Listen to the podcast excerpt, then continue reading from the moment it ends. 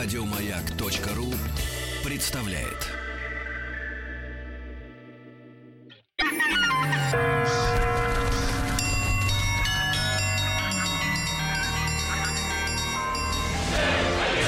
Русский мир. Истоки. Друзья мои, итак, наша постоянная рубрика э, «Русский мир. Истоки». Изучаем историю родной или новой родины. Ишь ты как. Да, Рустам изучает историю новой своей родины, которая приютила, дала В корм. 94 году. Да, Да, именно дала- только Рустам изучает. Дала кров. Дала корм человеку. Да, и, и, и эту историю надо знать, мой мальчик, да. А, Галина Владимировна Аксенова сегодня у нас в гостях. Галина Владимировна, доброе утро. Доброе. А, доктор исторических наук и профессор кафедры истории России Московского педагогического государственного университета. И, а, друзья мои, мы вы уже знаете, наши постоянные слушатели, да, те, кто в прямом эфире или на сайте radiomag.ru или в подкастах э, знакомятся вместе с нами с историей страны, вы прекрасно знаете, что мы подобрались вплотную к смутному времени, уже. И вот сегодня с Галиной Владимировной поговорим э, бо- более подробно конкретно о Лжедмитрии Первом, да, Первым. который, ну, надо полагать, э, м, в историю вошел под таким именем попозже, Э, да, не, не при жизни своей. Ну, в общем-то, да. Вот Потому как что и- это был царевич Дмитрий, это был император Дмитрий для западных, для западных стран, для католических стран. А потом, конечно же, когда пришло понимание, э, кто он есть и что он есть, то, естественно, появляется и само поименование Лжедмитрий. Вот, кстати говоря, э, я, вы уже заметили, что я очень люблю вспоминать о таком замечательном русском историке, как Сергей Федорович Платонов, э, который и, в общем-то, и начал, и состоялся как историк, э, изучая «Смутное время». Его лучшая книга, лучшая книга, посвященная «Смутному времени», это книга Сергея Федоровича Платонова. Так вот, он, э, завершая размышления о Лжедмитрии, э, писал такую очень интересную вещь, замечая свойства людей, и, собственно говоря, и характеристики. Пока Лжедмитрий был нужен, э, собственно говоря, как ставленник, как человек, э, с помощью которого был уничтожен Борис Годунов и его семья, э, то его называли истинный царевич. Вот он приходит, и это истинный царевич, царевич Дмитрий. Естественно, ну, понятно, что в католических странах это император, по-другому он как бы не именуется. Как только он становится ненужным, как только, так сказать, его ликвидируют, сначала готовится заговор, а потом э, его убивают, э, то он превращается в растригу, еретика и польского свистуна. То есть совершенно замечательные такие характеристики. Вот, из одного качества в другое качество. И есть еще более интересные вещи, э, связанные опять-таки с э, тем, э, как э, Лжедмитрия принимали, то есть царевича Дмитрия принимали, и как, собственно говоря, потом вот что с ним происходило. То есть первые, вот первые эпизоды и последние. Единственное, что мы с вами можем какие-то некие акценты, ну, здесь э, подумать о том, что повесть о приходе Гришки Отрепьева на царство, она написана, ну, несколько лет спустя. Ну, не несколько, там, шесть лет спустя, в 1612 году она появляется. Совершенно замечательное э, литературное произведение, в котором, в котором пишется и пришел Растрига в Серпухов. То есть уже нет у нас истинного царевича в 12 году, у нас есть Растрига, вот она изменение. Но при всем при том, рассказывается, и пришел Растрига в Серпухов, а из Серпухова на реку Москву. Тут же на реке Москве э, встретили его со всеми царскими почестями, власти и всяких чинов люди со крестами. Он же, Растрига, сошел с коня и приложился к крестам и начал петь молебен, а латиняне — Литва. Сидели на конях, отрубили в трубы и били в бубны. Злобного места Растрига пошел в оград, царские хоромы и пировал с той Литвой и со всеми советники многие дни. То есть вот эти вот моменты рассказа о том, как он воцаряется и приходит, но уже формулировка Растрига, да, поскольку это после его смерти происходит. А главный рассказ, собственно говоря, э, одного из современников, э, ну, свидетеля событий, опять-таки записанный во всемирной истории, написанный чуть позже, вот, а в Москве в том же 1606 году князь Дмитрий, то есть пишет, естественно, уже да, э, историк западноевропейский, э, князь Дмитрий по причине большой благосклонности к немцам и полякам и непротивления епископу римскому своими же слугами жесточайшим образом убит. То есть восприятие. Вот мы говорим о восприятии, о том, что происходит и как происходит, и том, о том, что, в общем-то, это за времена. Вот. И, в общем-то, мы понимаем, что действительно, когда говорим о смуте, у нас есть такой момент, что очень хочется размышления о смуте, но, в общем-то, начинать еще со времен Ивана Грозного. когда опричнина, когда Ливонская война, происходит разорение русских земель, собственно говоря, обнищание людей и нестроение в умах, в общем-то, начинаются, потому что, ну что же, все уничтожается, разоряется, столько людей гибнет. А потом, э, собственно, завершение династии, вот этот династический кризис Рюриковичей, вот опять-таки проблема да, династическая. И, собственно говоря, Борис Годунов-то э, ну, сейчас мы начинаем наши размышления, когда со студентами говорим или просто что-то вещаем. Но вроде как вот все, Рюриковичи завершились, и поэтому начинается у нас смутное время. Но хотя на самом деле Борис Годунов у нас был законно избранным государем, мы об этом, в общем-то, в прошлый раз вспоминали. Вот, и действительно более законный, чем кто бы то ни было впоследствии. Uh, ну, мы говорим о последующих после Годунова, о Василии Шуйском, о Лжедмитрии, потому что вот такого избрания всенародного признания его, этого не было. А вот Борис Годунов э, избирался Земским собором, собранным законно, и там как-то все это, весь процесс происходил.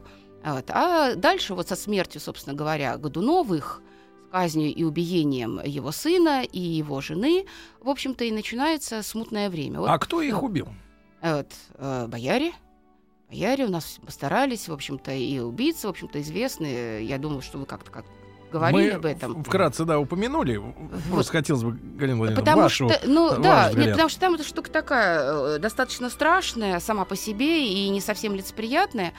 Потому что, ну, в данном случае мы с вами, в общем-то, можем как раз подойти к истории воцарения и появления Лжедмитрия и э, его пути к престолу, потому что его путь к престолу, собственно говоря, и связан с заговором против Бориса Годунова. Это такие вещи все взаимосвязанные между собой, и смутное время, и вообще вот эта эпоха, вот нынешняя эпоха, мы как бы не хотели, например, рассказывать там о годе царствования э, Лжедмитрия, хотите царевича Дмитрия, так сказать, или там императора Дмитрия, как его именовали, э, мы все равно вернемся в годы те, еще даже Годуновские, э, Грозненские годы, Потому что вся эта история начинается в 1581 году, по сути дела. 1581 год – это примерная дата рождения Гришки Отрепьева. Э, Лжедмитрия I. Это примерная дата, судя опять-таки по тому, что дата нигде не называется, но пишется в одних э, на портретах подпись, там 1606 год, Григорий Отрепьев, э, ему столько-то лет, да, вернее, царь Дмитрий, ему столько-то лет. А когда мы вычитаем, естественно, получаем дату рождения Григория Отрепьева, 1581 год. То есть он на год, по сути дела, старше, старше младшего сына Ивана Грозного, царевича Дмитрия. Дальше 1582 год. Мария Нагая, последняя жена Ивана Грозного, рожает ему последнего сына, царевича Дмитрия, в общем-то, вокруг которого и потом начинаются все эти истории. Вот. И сама канва историческая. Мы говорили событий, о том, что он да. не совсем так получается законный э, наследник. Ну, в общем-то, да, да, да. Из-за большого количества браков у, да, да. у Грозного. Да, поэтому его как бы особо законным и, собственно, и Марию Нагу, и Марфу не считают законной женой, и часто вот у солидных историков русских она и прописывается как незаконная жена, э, как, я не знаю, там, сожительница, не сожительница, термин-то не употребляется, но, в общем-то, такая незаконная жена э, Ивана Грозного и царевич Дмитрий, о котором ну, слухов достаточно много, вот, там болел, не болел, так сказать, страдал эпилепсией, не страдал эпилепсией, но это уже как бы дело десятое, это там осталось уже в прошлом, у нас эпоха 1605 год на дворе, но при всем при том, вот 1582 э, да, у нас э, родился царевич Дмитрий. А дальше Иван Грозный умирает в 1584 году. И, собственно говоря, что происходит? Э, Федор Иванович воцаряется. Федор Иванович женат на сестре Бориса Годунова. Борис Годунов главный советник. Естественно, Марфу Нагую быстренько отправляют вместе с сыном в Углич. И вот там в Угличе они несколько лет и живут. Uh-huh. Собственно говоря, вот то знаменитое углическое дело о смерти, об убиении, тогда писалось царевича Дмитрия, что убиение, хотя, в общем-то, более корректно, наверное, сказал о гибели царевича Дмитрия, потому что кто убил, почему убил, убили ли вообще. Ну, говорят, вот, говорят, следствие велось из рук он плохо. Э, ну, я бы не сказала, следствие. что из рук он плохо. Следствие да. ведут знатоки.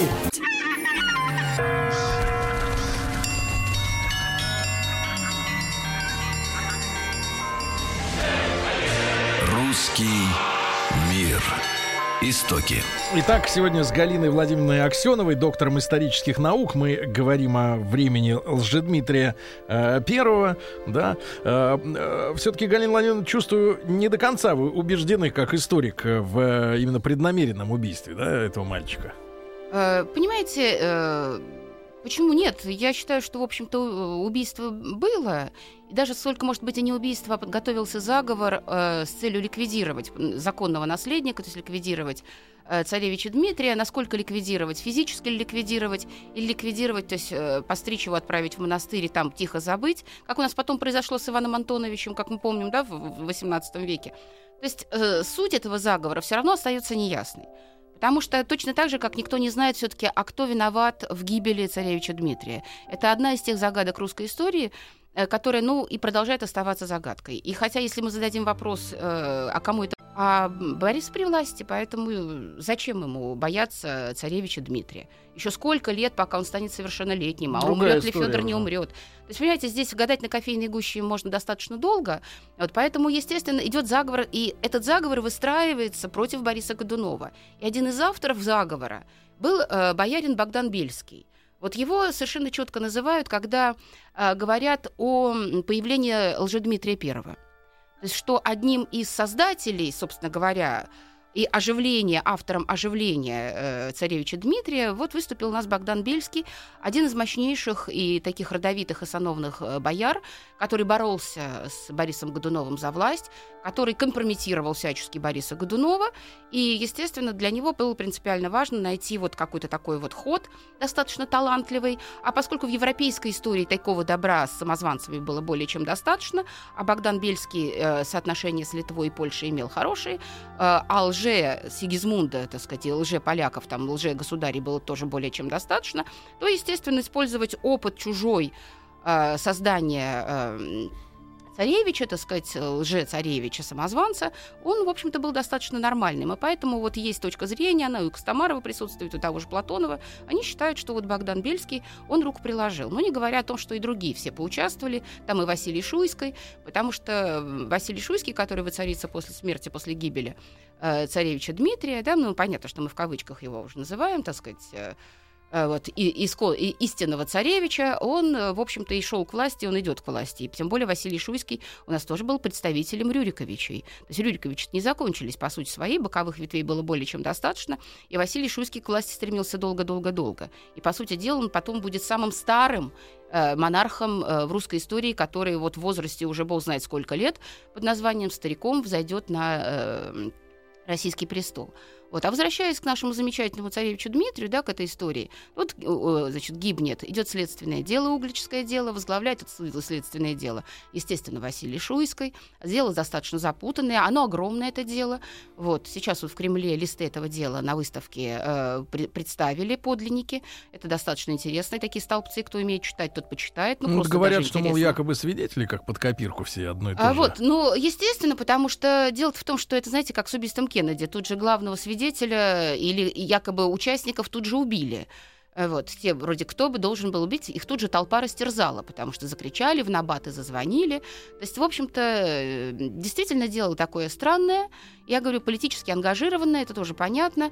И здесь, в общем-то, разбираться можно, э, нужно, наверное, потому что тема сложная, и тема действительно связанная потом со смутным временем, но тем смутным временем, которое, со- собственно говоря, э, показало, что есть э, самоуправление наше. Э, И впереди разговор, я думаю, о земстве и о народном ополчении, а ополчение это не войско, это форма самоуправления государством, которое, собственно говоря, да, народ примет власть в свои руки и восстановит законную монаршую власть. А вот Дмитрий такая фигура, которую разыграли, в смысле, как карту ее разыграли, и его разыграли достаточно быстро, потому что как только не стало Бориса Годунова, надобность э, в Лжедмитрии, в истинном царевиче, она-то отпала. Но остановить э, тот поток отношения, народного волнения, отношение к истинному царевичу, который вот не погиб, а который вот он действительно вернулся, а недовольство-то э, Борисом Годуновым вырастало даже не столько Борисом Годуновым, сколько боярами и той экономической ситуацией, которая сложилась в государстве. Но если вы понимаете, три страшных голодных года, Подряд. Э, Да, голодный люд, при том, что есть там интересные, знаете, такие повествования, от которых волосы дыбом встают, в общем-то, понимаешь, что засуха, потом дожди залили, а потом морозы в августе Ужас. ударили такие, да, что Москва-река встала в августе. Мы представить себе этого не можем, да, вот. А это описывают летописцы. Это новый русский летописец, который создается во времена как раз в 17 веке. И знаете, вот э, ты понимаешь, что, собственно говоря, народ уже ищет доброго царя, ищет какой-то справедливости, понимания, что Борис Годунов, он какие-то принимает решения добрые, а бояре сопротивляются. Он хочет накормить людей, не, позволяет расти ценам на хлеб, а цены на хлеб растут. Ясно, что вот э, поиск доброго царя, истинного царя. А тут создается, вот появляется истинный царевич. То есть а царевич это не мертв. Ну, да? надежда. Да вот эта вот надежда, которая... И тем более, тем более, если мы посмотрим то, как Дмитрий идет э, с польскими с наемниками на Москву, мы понимаем, он очень хитро идет. Ведь можно из Польши да, прийти в Москву через Смоленск очень быстрым коротким путем. А он у нас с вами идет через Новгород, через Путивль, Новгород-Северской, Чернигов, по, по южным окраинам, там, где у нас с вами казачки и разбойный люд сидит. Потому что именно разбойный люд, этот контингент, этот люмпин, он и готов как раз поддержать э, Дмитрия. И когда, собственно говоря, Басманов, э, Федор Басманов, совершенно Петр Басманов, Петр Федорович Басманов, талантливейший полководец, разбивает Лжедмитрия под Путивлем, там часть этих наемников-то бежит. И, э, естественно, Лжедмитрий пугается, но народ его поддерживает. И прежде всего казаки и польская шляхта. Потом, когда он воцаряется, первые привилегии кому? казакам и польской шляхте, да, с об этом, которых он да, пришел. да, да, об этом мы сразу же после новостей новостей спорта поговорим с Галиной Владимировной Аксеновой.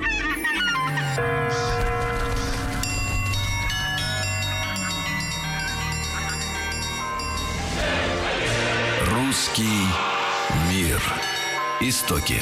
Друзья мои, итак, с Галиной Владимировной Аксеновой, доктором исторических наук и профессором кафедры истории России Московского педагогического государственного университета мы говорим о лже Дмитрии Первом. А, э, Галина Владимировна, а что-нибудь известно? Ну вот, э, понятно, что недоподлинно, но э, там Гришка Отрепьев и так далее, о личности товарища. Э, да, известно, потому что, слава богу, осталось все-таки достаточное количество свидетельств современников, которые рассказывали там о истинном царе, об истинном царевиче, о, так сказать, императоре русском, московском императоре. То есть рассказов-то более чем достаточно. Но дело-то в том, э, что э, свидетельства и рассказы касаются, собственно говоря, или того времени, когда Лжедмитрий уже воцаряется – и он становится интересен как личность, откуда и что это. Угу. Более поздние рассказы, естественно, потому что изучается, что это такое за явление. А первое следственное дело на тему, кто есть э, истинный царевич, который объявился э, в Польше при дворе короля Сигизмунда, э, начинает вести Борис Годунов. Угу. То есть, и вот, собственно говоря, именно в московском государстве, именно в результате следственных действий, организованных Борисом Годуновым, и появляется у нас та версия, которая, в общем-то, является по сию пору самой аргументированной угу. и самой достоверной. О том, что м, самозванец а, был а, родом из э, боярского рода, опять-таки, происхождение его э, к боярскому роду относится, род бояр Нелидовых – которые когда-то, когда-то давно приехали на службу uh-huh. из Литвы, э, на русскую службу из Литвы, поэтому как бы путь Гришки Отрепьева в Литву, в Польшу более понятным становится. То есть если родословие оттуда у этого рода боярского. А приехали они еще в 15 веке, а, потому что, когда мы с вами, помните, говорили про Василия Темного, что да. на Русь э, приглашал служить э, иностранцев, то бишь татар, да, казанских татар угу. и литовцев, и они приходили на Русь служить. Но вот это, так сказать, вот из того потока э, у нас были бояре Нелидовы, которые, которых Иван Третий прозвал Отрепьевыми. И, собственно говоря, вот это прозвище, прозвание, данное Иваном III, и закрепилось за этим боярским родом. И у нас появляется Григорий Отрепьев. Фамилия вроде такая не боярская, угу. но, так сказать, э, собственно говоря, фамилия, э, потому что у крестьян фамилии у нас с вами не было. Вот. И э, когда в 1600-1601 году примерно Бориса Годунову донесли, потому что еще по Руси слуха не было, донесли только Бориса Годунову о том, что э, ходят слухи по России, по Руси, по Москве, по московским землям, что, э, оказывается, э, объявился э, чудом спасенный э, царевич Дмитрий, то Борис Годунов, в общем-то, и начинает эти следственные действия потихоньку. Он получает донесения, причем донесения приходят из Немеччины, Мгм. из э, Польши, из Речи, Поспол- э, э, из Речи Посполитой, о том, что вот где-то на русских территориях есть э, самозванец, не самозванец, но, в общем-то, чудом оживший царевич Дмитрий. А как объясняли, А что вот. вот он чудом ожил-то? А это еще интереснее дальше идет. Значит, потому что существует опять-таки несколько версий чудом ожившего царевича Дмитрия. Значит, это я говорю, это- Оживал Э, по-разному. Вот, так сказать, в разных интерпретациях, да. То есть там голландцы одно На третий пишут. раз совсем ожил. Смерть крестьянина, часть первая, да? А что, говорит, крестьянин по частям умирал, так ведь? Ну, в общем, вот такие вот вещи, конечно, совершенно удивительные. И вот Борис Годунов э, проводит следственные дела, следственные, э, и, э, собственно говоря, уже ближе ко времени прихода Дмитрия, Лжедмитрия, вторжения его в русские земли, э, окончательно формируется версия э, следственная, э, что это Гришка Отрепьев. То есть в начале 1604 года становится достоверно известно, что появившийся Лжедмитрий является, э, то есть истинный царевич Дмитрий, оживший, является Мгм. Гришкой Отрепьевым. Значит, ну, э, здесь опять-таки истории, которые кто приводит, там, Костомаров, поскольку очень не любил э, Россию. Не любил. Костомаров не любил. А что А любил? он был националистом малороссийским, мы об этом с вами говорили, поэтому если... Ну, а как же так вот историю-то писать? Вот? Нет, дело в том, нет, дело в том, что он был историком. Мгм. И поэтому, понимаете, его любовь или не любовь, это были его личные вещи. Как историк он блестящий историк. Мгм. Но когда дело касалось каких-то вещей, связанных с историей Малороссии, то здесь вот он как бы немножко ну, пытался, если не изменить себе, то, по крайней мере, найти вот те факты, которые бы ну, вот, ну, могли опорочить Мгм. московское государство. Да. Ну, хоть каким-то образом. Знаете, вот личное. А как историк он действительно великолепен. Он занимался, опять-таки, смутным временем. Он такие материалы по смуте вытащил тоже. И накопал из источников западноевропейских, что ему вот просто низкий поклон за это. Вот. И вот Костомаров как раз считал, что Дмитрия Царевича не убили, что это подлинный э, царевич Дмитрий. И он когда в своих исследованиях и пишет, что когда появился слух, Мгм. Борис Годунов э, изменился в характере, стал затворником и стал говорить о том, и он верил в то, что царевича Дмитрия-то не убили. Василий Шуйский его обманул, и вообще вот это все, все действо, которое состоялось в Угличе, оно было исключительно обманом. А вот заговором против него, а на самом деле царевич Дмитрий чудом спасся. Вызывают на допрос, естественно, кого? Маму царевича Дмитрия. Мгм. Она же у нас при своем э, сыне всегда была-то, правда, Да. при отроке. Мама царевича Дмитрия, значит, ее допрашивают инокиню Марфу и спрашивают, жив ваш сын или нет? А что, эти материалы-то остались, слава богу. Так. Значит, по одной версии, в одном источнике, я не знаю, сказала его мать. Ну, так Она нормально, да? двинулась умом. Нет, она не двинулась. Она тетка была достаточно такая э, мудрая и хитрая, да. Но в Угличе сидеть в какой-то провинции, когда появляется шанс вернуться в Москву и жить безбедно. Да, в общем-то, поймите, тут э, и так далее. А другой ответ Марфы записан таким образом. «Мне говорили, что сына моего тайно увезли без моего ведома, Мгм. а те, что так говорили, уже умерли». Ага. Вот, понимаете, э, ну, так сказать, мудро, хитро и, так сказать, достаточно А интересно. куда действительно, где похоронен э, Дмитрий, настоящий мальчик? Мальчик Дмитрий у нас был похоронен в Архангельском соборе. А что ж Московского тогда Кремля. спрашивать так? А кто лежит А тогда? вот, нет, перенесение мощей это как раз состоялось при Василии Ивановиче Шуйском. Это Так. было позже сделано. Мгм. Он был похоронен в Угличе, естественно. Так. Вот. И когда уже Бориса Годунова свергли и свергли Лжедмитрия Первого, воцарился Василий Иванович, то первое действие было это перенесение и перезахоронение царевич, тела царевича Дмитрия в Архангельском соборе. Вот, поэтому здесь и при этом, э, ну, нас сейчас вот подойдем, у нас вообще много чего там происходило любопытного, Мгм. но царевича перезахоронили и, так сказать, вот тем самым подтвердили. Потом еще есть один такой ход э, деликатный. Пишут, что инокиня Марфа, наблюдая за Марией ногой, за матерью, Мгм. смотрели и видели. Почему решили, что царевич Дмитрий-то жив на свете? Как решили? Вот Да. мало того, что вот люди сказали, что увезли, а без ведома инокини, чтобы мать э, и, и случайно не выдала местонахождение сына, спрятали, да, Мгм. потому что законный же наследник. Вот, э, стали следить и говорили о том, что, согласно одним свидетелям, что Марфа никогда не ходила и не подавала за упокой за сына. А принято- Никогда. ни- что никогда не, не подавала за упокой за сына. Когда проходит время и Лжедмитрия разоблачают, оказывается, что нет. Инокиня Марфа за упокойные службы стояла и подавала. То есть вот два таких разных свидетельства. То есть если действительно, правда, она не подавала за упокой, значит, она верила в то, что сын жив. Да? Uh-huh. Если она, естественно, подавала за упокой в церкви, да, и служила за упокойные молитвы, э, ли, простите, э, э, то, э, естественно, что о чем мы говорим с вами? что, естественно, царевич Дмитрий, в общем-то, погиб. Поэтому здесь много таких версий, и, э, естественно, сторонников э, у них есть. Вот Николай Иванович Костомаров считал, что Дмитрия спасли, что был такой у него доктор хороший, который узнал о заговоре, и, естественно, стал охранять царевича Дмитрия. И когда понял, что вот уже, так сказать, обстановка такая, что вот-вот царевича должны убить, то он быстренько прячет царевича Дмитрия, вот, а на его место подкладывают какого-то другого там юношу, отрока, и, естественно, этот отрок и оказывается убитым. А на самом деле царевич, естественно, исчез. А вот. Э, потом э, пошла другая версия, что Лжедмитрий, который, вот есть такая версия, которая очень так быстро исчезла, но была очень выгодна полякам с одной стороны, что Лжедмитрий это незаконно рожденный сын Сигизмунда. Ой, простите, Стефана Батория, господи ты боже мой, незаконно рожденный. Такое тоже вот вроде как бы есть.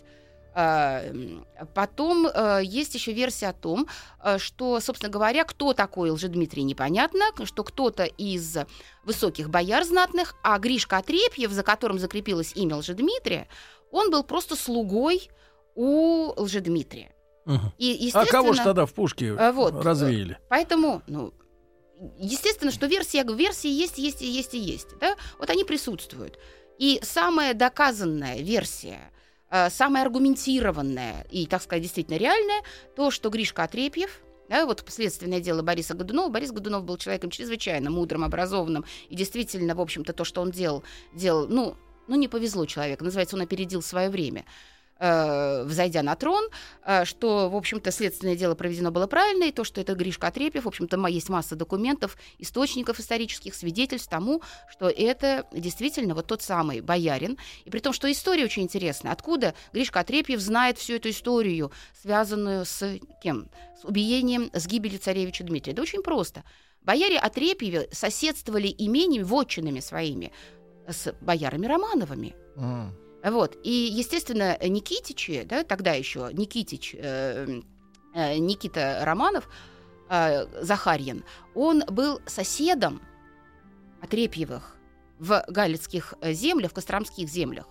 И, естественно, вот это соседство и дало, давало информацию о том, что происходит на Москве. Соседство хорошее? Хорошее. Вот. И, естественно, опять что? А у Гришки Отрепьева, у Юрия, да, Григорий он э, в монашестве, а Юрий... Э, Юра. Так сказать, ну, одно и то же имя, да, Юра. Вот, Юрий, э, Юрий Богданович, значит, Богдан, его отец, э, очень рано погиб, э, он воспитывался, естественно, в своих галицких землях, галицких костромских землях. Потом э, он переезжает в Москву, э, служит у Романовых, служат у Романовых, откуда эта вся информация. А Романовы во всех этих интригах, естественно, задействованы, как и Бельский, и Шуйский. Все борются за власть, все на власть претендуют, и у каждого есть свой, свой шанс занять престол. И, естественно, он знает эти истории. Но начинается, пошел слух о том, что царевич Дмитрий не умер, да, и слух этот идет с запада. Борис Годунов задумывается, понимает, что первыми, кто слух могут распустить, это бояре Романовы. Начинается знаменитое э, колдовское дело против бояр Романовых, когда ссылаются все братья Романовы, в том, а Федор Никитич. Колдовское? Да, колдовское дело. В колдовстве их обвинили. Это было лучший, так сказать, вариант. Их дело как бы врачей. Да. Вот, ну почти. Известное. Вот. Э, и, естественно, его убирают, э, Романовых, да, и Федор у нас э, в монастырь отправляется, в монахи отправляется. А, естественно, Григорий Отрепьев, который служит, Юрка Отрепьев, который служит, он бежит он бежит, и вот, так сказать, понимает, что он может быть задействован и тоже сослан или казнен. Он бежит и бежит в Железноборовский монастырь, и там принимает постриг. Но поскольку амбиций много, род знаменитый, э, ну, так сказать, хоть и худой, но знаменитый, э, то, естественно, опять-таки из Железноборовского монастыря он прибегает в Москву, но он уже монах. И э, э просится из, в Чудов монастырь, э, царский монастырь, в общем-то, в Кремле, и в Чудовом монастыре, собственно угу. говоря, он у нас с вами и э, начинает свою историю, новую историю. Начинает Мухлева.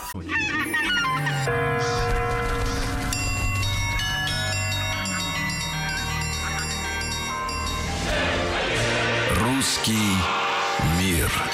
Истоки. Ну что ж, с Галиной Владимировной Аксеновой, доктором исторических наук, профессором кафедры истории России Московского педагогического государственного университета мы продолжаем разговор о Лжедмитрии. Фигура, э, может быть, э, в плане личностном невеликая, не но в историческом плане очень значимая. Я думаю, что мы продлим наш разговор и на еще неделю вперед, но все, что успеем, сегодня еще об этом обсудим, да, поговорим. Э, Галина Владимировна, так вот, э, значится, э, значит, происхождение более-менее понятно его, да? Прибежал в Москву, в Чудов. Чудов монастырь. А что за порядок вот пере- перехода монаха был из монастыря в монастырь? Что, ну, по собственной так, воле, что ли? Я так понимаю, сейчас вот нынешняя ситуация, нынешняя церковная, да, правила не позволяют монаху переходить из монастыря в монастырь. Э, то есть самостийно взял и ушел.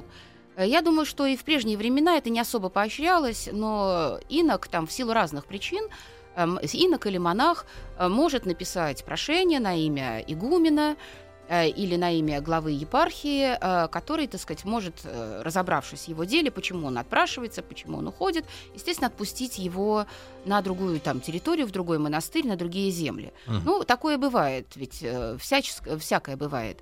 Но судя по тому, что происходило, естественно, в эти времена, а времена очень неспокойные и уже смутные, в принципе. Мы понимаем, что когда люди перебегают, крестьяне бегают, все убегают, разбойники по дорогам шастают, голодные годы, уйти из монастыря, э, в общем-то, наверное, было все-таки не проблемой.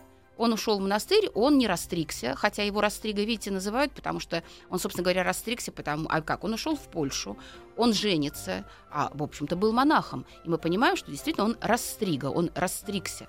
И уже, так сказать, это э, опять-таки то, что человека достаточно э, принижает, серьезно принижает в глазах православия, православного э, человека, православного гражданина и обывателя. Вот он приходит, то есть нет, там, просил он кого-то, не просил, документы эти не остались, документов этих нет. Мы знаем одно, что из Железноборовского монастыря он перебирается в Чудов монастырь. В Чудов монастырь попасть иноку худородного происхождения, монаху худородного происхождения, было достаточно сложно. Потому что Чудов монастырь — это митрополичий монастырь, это патриарший монастырь, он находится в Московском Кремле, э, находился. Поэтому, конечно же, здесь вопросов э, более чем достаточно. А нет то, сейчас что его? позволяет. Ну, сейчас вы, вы знаете же, что э, демонтирует э, театр э, кремлевский где Совет Министров-то заседал, демонтирует, принято решение, что его демонтируют, и на его месте или восстановят два монастыря, Чудов и вот этот женский Воскресенский монастырь, или оставят такую археологическую зону, где мы можем с вами ходить, смотреть и видеть вот эти вот, так сказать, собственно, то, что осталось от этих монастырей. Не знаю, какое решение будет принято. Вот. Я бы оставила, например, эту археологическую зону, парк археологический, потому что это уже будет новодел, это, ну, как-то не очень серьезно. Ну, история есть история, хотя и, в общем-то, ну, нет чудового монастыря, но мы прекрасно представляем себе, где он был, потому что, ну, там сейчас вот все строительные, демонтажные работы в Московском Кремле ведутся. Вот. И вот в Чудовом монастыре начинается дальнейшая история.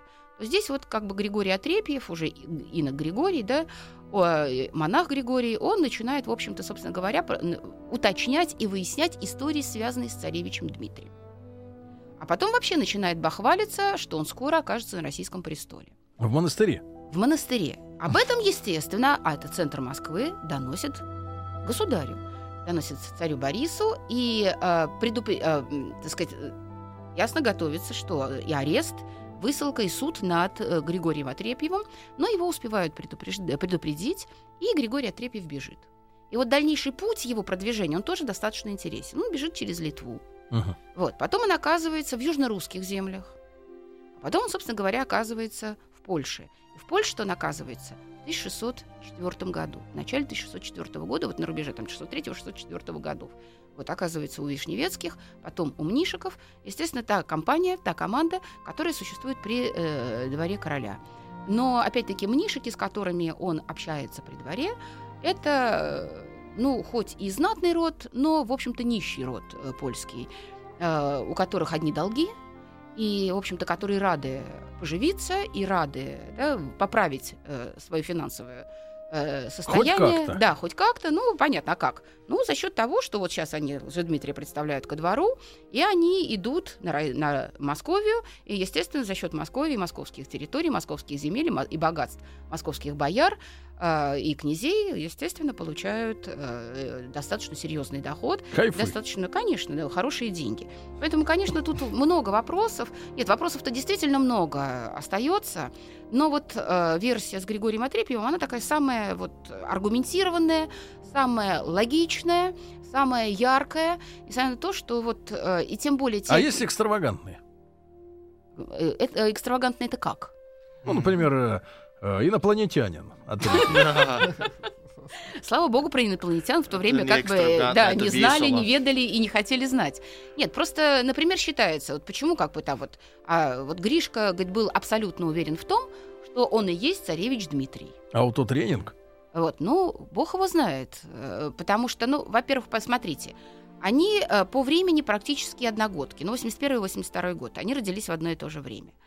А, Мать-то, кстати говоря, признала его потом. Были у них свидания? А как же? Ну-ка, а ну-ка, расскажите-ка вот а это. мы успеем вот. про свидание-то? Угу. Что Мама вы тоже хотела Даем жить красиво. три минуты на свидание. А, когда а, Григорий Отрепьев, ну, истинный царевич, скажем так, истинный царевич, а не Растрига пока, приезжает в Москву и входит в Москву, вступает в Москву 20 Но он с боевым июня, отрядом же приехал. 20 июня, да, вступает в Москву, его сопровождают бояре, его сопровождают казаки. И тут-то и убивают Гордунова, да? Нет, а Годунов уже, уже умер, он уже умер в апреле, да. А Федора Годунова как раз вот убирают, убивают накануне за несколько дней до входа. А сколько было лет вот. мальчишке? Ну, мальчишка был все-таки уже достаточно солидного возраста, там где-то за, за 17 ему было. И, и, и всех что, родственников перебили? Э, мать убили, а Ксению Годунову отправили в монастырь. Вот. И при том, что с Ксенией там тоже история, в общем-то, такая не самая симпатичная, в смысле, вот по, по отношению к ней. Ну-ка. Потому что Лжедмитрий, как говорят, что воспылал к ней страстью. Лжедмитрий? Да, Лжедмитрий воспылал к ней страстью, потому что Ксения Годунова была э, чрезвычайно красивой девушкой. Ничего себе. Необыкновенно красивой девушкой, очень мудрой. А, и, естественно, как бы ее-то и не убили, понимаете? Вот, казалось бы, всех Годуновых-то убили, в ссылки отправили, а Ксения остается в Москве. И только Она после... была просто слишком красивая. А, вот, да, и только после приезда Марины Мнишек Годунову Ксению отправляют в монастырь. Так вот, когда э, Годунов, э, Лжедмитрий въезжает в Москву у нас так. с вами, а он на лобном месте произносит речь, обращенную, что вот он рад, что он как вот настоящий царевич. А потом ему бояре говорят, давай скорее венчаться на царство, скорее венчаться на царство, быстренько, быстренько. А он в ответ «нет».